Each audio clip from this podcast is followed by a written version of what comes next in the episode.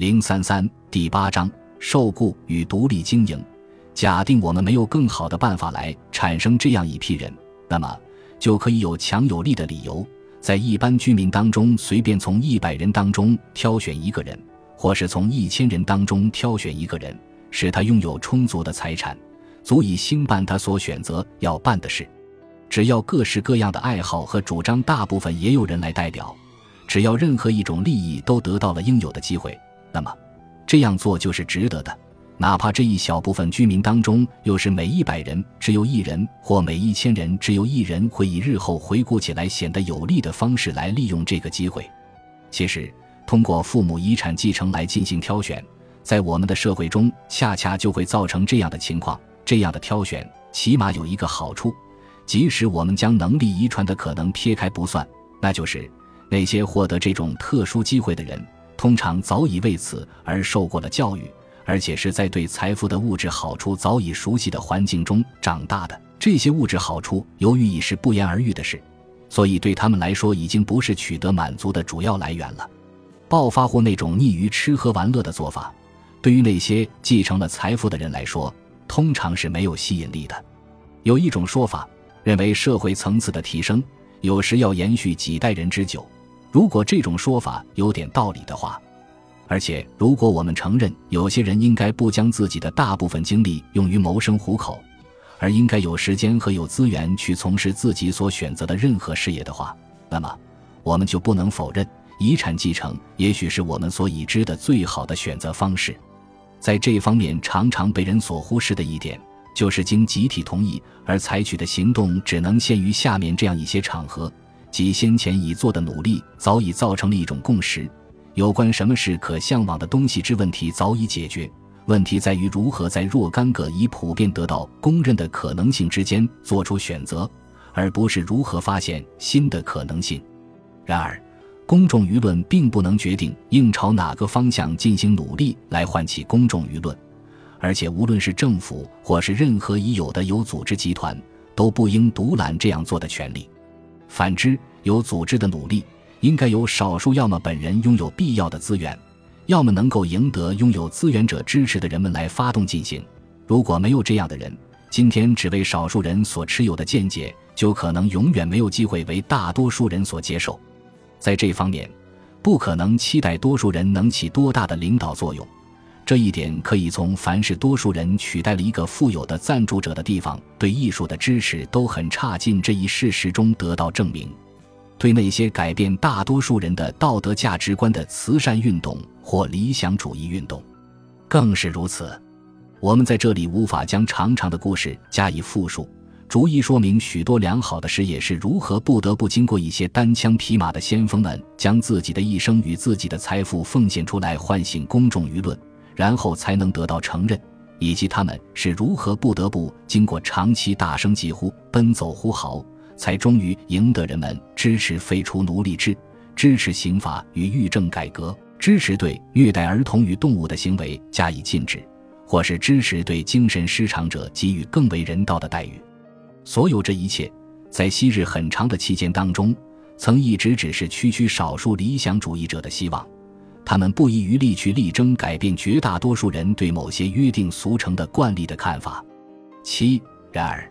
只让富有者能成功的实现这一项任务，就必须让整个社会不要认为拥有财富的人唯一的任务就是使用他们的财富来谋利并增值其财富，就必须让富有的阶级不单单由一些将使用其资源从事物质生产作为头等大事的人所组成。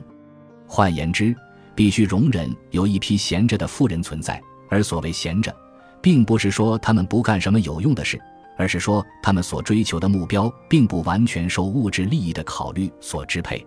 多数人必须赚取自己的收入这一事实，并不意味着让某些人不必非这样做，以及少数人能够追求其他人并不欣赏的目标就不那么合乎需要。当然，如果以此为理由，硬要从一些人手中夺取财富而交给另一些人，那就不成体统了。同样，由多数人负责授予这个特权也是没多大意义的，因为大多数人所挑选的人，其追求的目的会是大多数人所已经赞同了的。这样做只不过是创造出另一种形式的雇佣，或者是另一种形式的根据得到承认的功绩的复仇办法，而不会创造出一个机会去追求那些仍未被普遍接受为可值得向往的目标。有个道德传统，对于空闲无事看不惯。如果空闲无事指的是没有从事什么有目的的事业，那么我对这样的传统只会赞赏。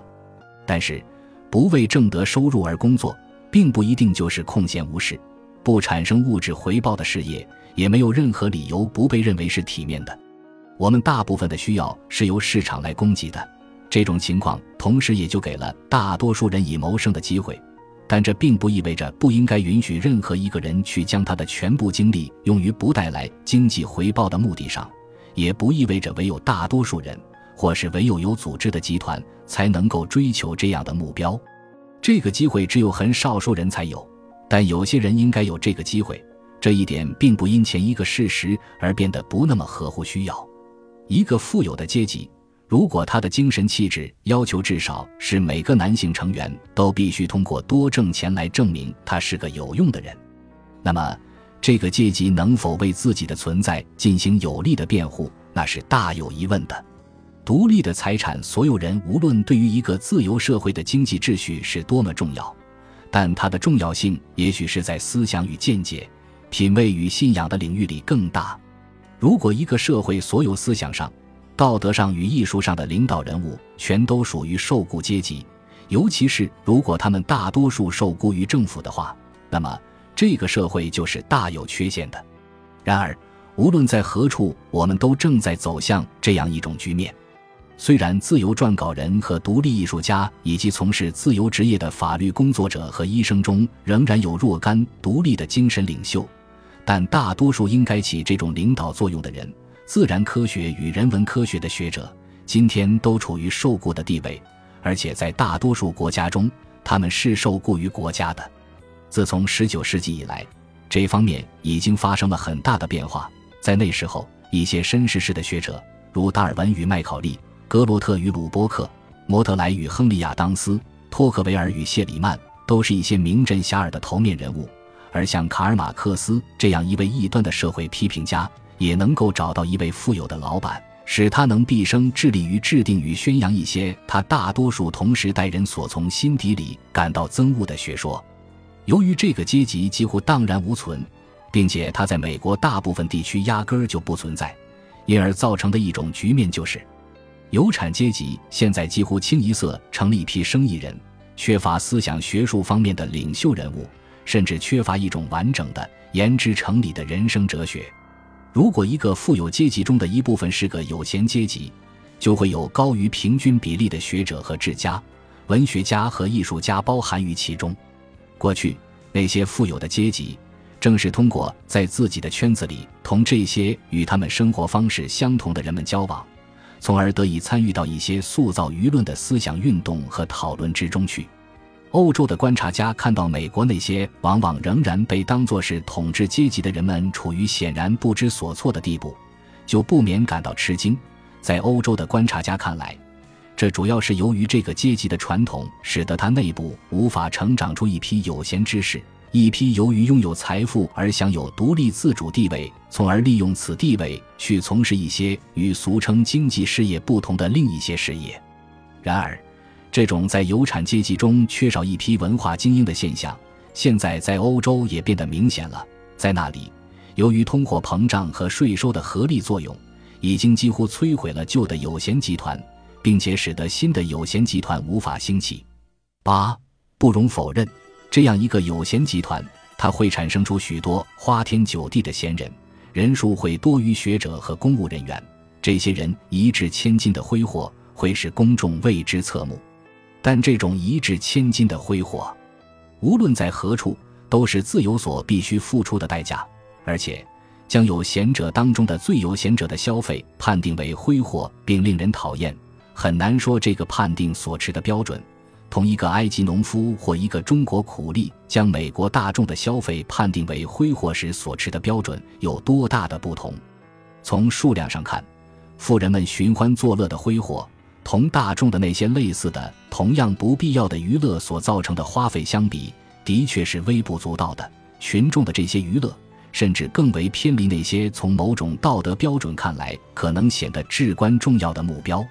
有闲富人在生活中的挥霍，只不过是因为来得太显眼、太奇特，所以才在他人心目中觉得如此特别，该受责备。本集播放完毕，感谢您的收听，喜欢请订阅加关注，主页有更多精彩内容。